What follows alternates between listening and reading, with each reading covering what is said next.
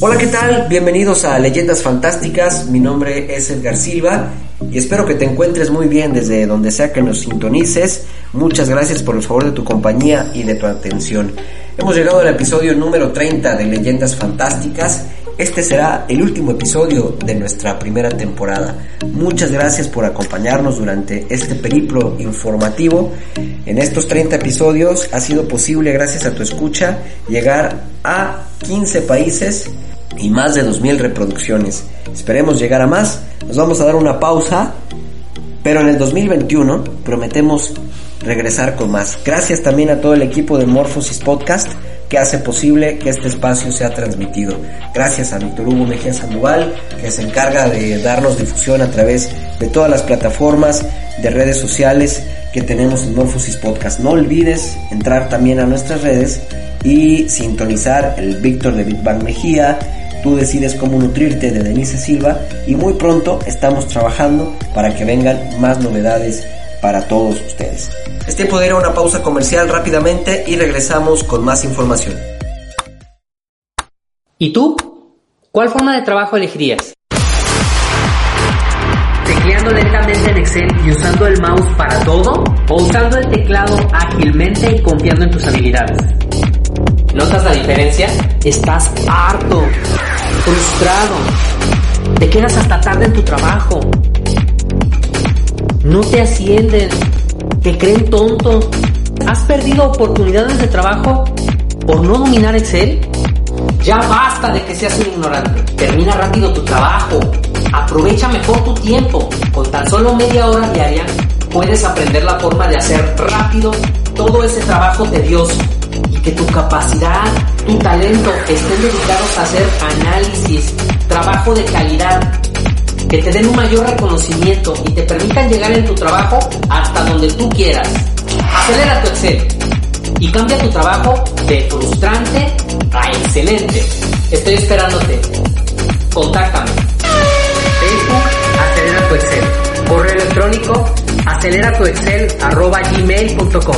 WhatsApp 52 33 11 24 32 42. Este programa es patrocinado por Acelera tu Excel. Tú también puedes anunciarte en este espacio.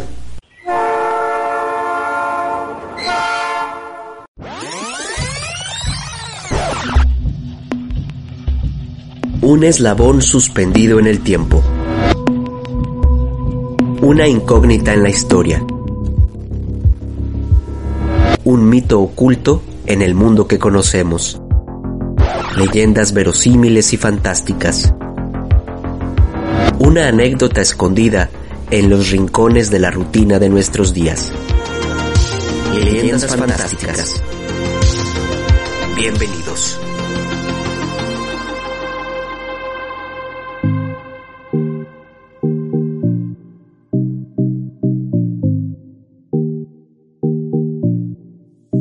Hola, ¿qué tal? Soy Edgar Silva y te doy la bienvenida a Leyendas Fantásticas, un programa original de Morphosis Podcast, una locomotora imaginaria para recorrer a través de los sonidos una anécdota que ha significado una incógnita en la historia del tiempo. Hoy les quiero contar la historia de Tutankamón, el faraón niño. Comenzamos. Súbete al vagón y disfruta el viaje.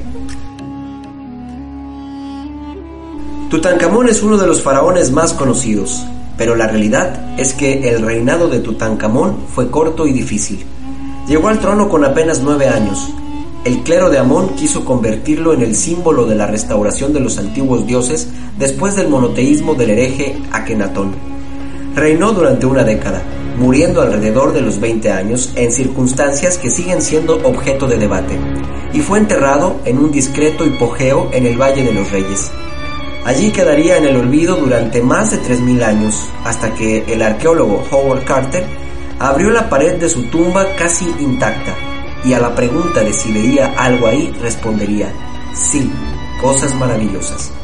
Es uno de los faraones más conocidos de la historia, pero a la vez uno de aquellos sobre los que pesan más dudas. ¿Quién era su madre? ¿En qué circunstancias murió Tutankamón? ¿Por qué el descubrimiento de su tumba fue tan importante? Es verdad que cuando uno piensa en los faraones egipcios, siempre se tiene la idea de reyes ostentosos, grandes y que imponen respeto. Y si encima se dice el nombre de Tutankamón, la leyenda se multiplica. Sin embargo, la realidad fue mucho más cruel con él. El joven faraón fue un rey en plena pubertad, de aspecto débil, enfermizo y que murió cuando acababa de cumplir los 19 años. Cuando los efectos de una malaria o la infección que le produjo una fractura abierta en el muslo izquierdo, en otras especulaciones también se ha llegado a afirmar que su deceso pudo deberse a la relación incestuosa mantenida por sus padres. A su muerte lo enterraron en el Valle de los Reyes en el año 1323 antes de nuestra época. Su tumba fue profanada poco tiempo después, y hasta en dos ocasiones por un grupo de ladrones que se llevaron los tesoros de algunos de los cofres que conformaban el ajuar del gobernante de la dinastía decimoctava. El complejo funerario fue entonces tapiado concienzudamente para evitar nuevos saqueos y quedó oculto bajo tierra durante más de 3.000 años. El 4 de noviembre de 1922, el arqueólogo británico Howard Carter obcecado desde su primer viaje en hallar los vestigios de un rey perdido en la historia del antiguo Egipto, localizó la entrada a la tumba del faraón. Lo que se halló ahí dentro fue algo sin precedentes. Un enterramiento de un faraón prácticamente intacto, con unos 5.300 objetos repartidos en cuatro cámaras, que iban desde minúsculas figuras que representaban a distintas deidades egipcias hasta el trono de Tutankamón, símbolo de su reinado ultraterrenal, divino y solar. Unas estancias que indagaban en esa conexión entre la vida y la muerte, en la creencia de que existía un más allá. También se dice que es una maldición, la que los arqueólogos locales interpretaron después de que una cobra, símbolo protector, devorara al pájaro de Carter.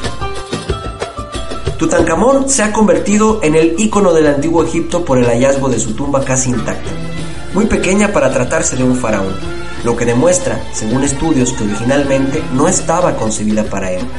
Allí se encontraron camas funerarias, joyas, amuletos protectores, figuras de los Ushbetis, los sirvientes en el camino al más allá, el carruaje de paseo del rey niño, también una flota de barcos de madera en miniatura, pues los egipcios creían que en el otro mundo, como en el valle del Nilo, abundaban los canales y brazos fluviales, o un semillero con la silueta de Osiris, que simbolizaba la identidad entre la muerte y la resurrección del dios, e incluso un menchón de pelo de Tiji, la abuela de Tutankamón. Pero el gran atractivo de la tumba son los féretros de los vástagos del faraón fallecidos a muy temprana edad. La cámara funeraria, en la que se hallaron cuatro capillas doradas que escondían el sarcófago, que a su vez contenía tres ataúdes interiores, el más pequeño, aunque de 110.4 kilos de oro macizo, era el que conservaba el cuerpo de Tutankamón. En el año 2010, un equipo de investigadores de todo el mundo, comandados por el director del Consejo Superior Egipcio de Antigüedades, Sahi Hawass, determinó, gracias a pruebas genéticas, que Tutankamón sufrió una gravísima enfermedad ósea y que padeció de malaria, además de tener varias malformaciones y morir de manera prematura. La investigación duró alrededor de dos años. Estudiaron las momias de los miembros de la familia real mediante test genéticos y descubrieron que el padre del faraón fue el rey Akenatón. Pero no solo eso, también descifraron la identidad de su madre. Según los investigadores, no se trata de la esposa de Akenatón, la reina Nefertiti.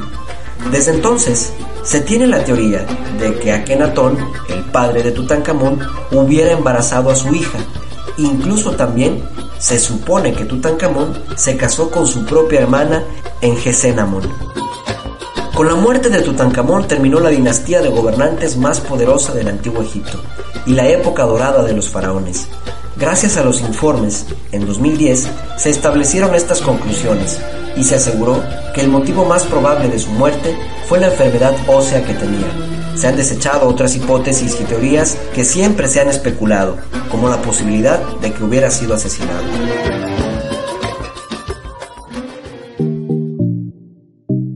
Este texto está apoyado en artículos de investigación publicados en la revista español.com y en historia.nationalgeographic.com. Leyendas Fantásticas es escrito y narrado por Edgar Silva, una producción original de Morphosis Podcast.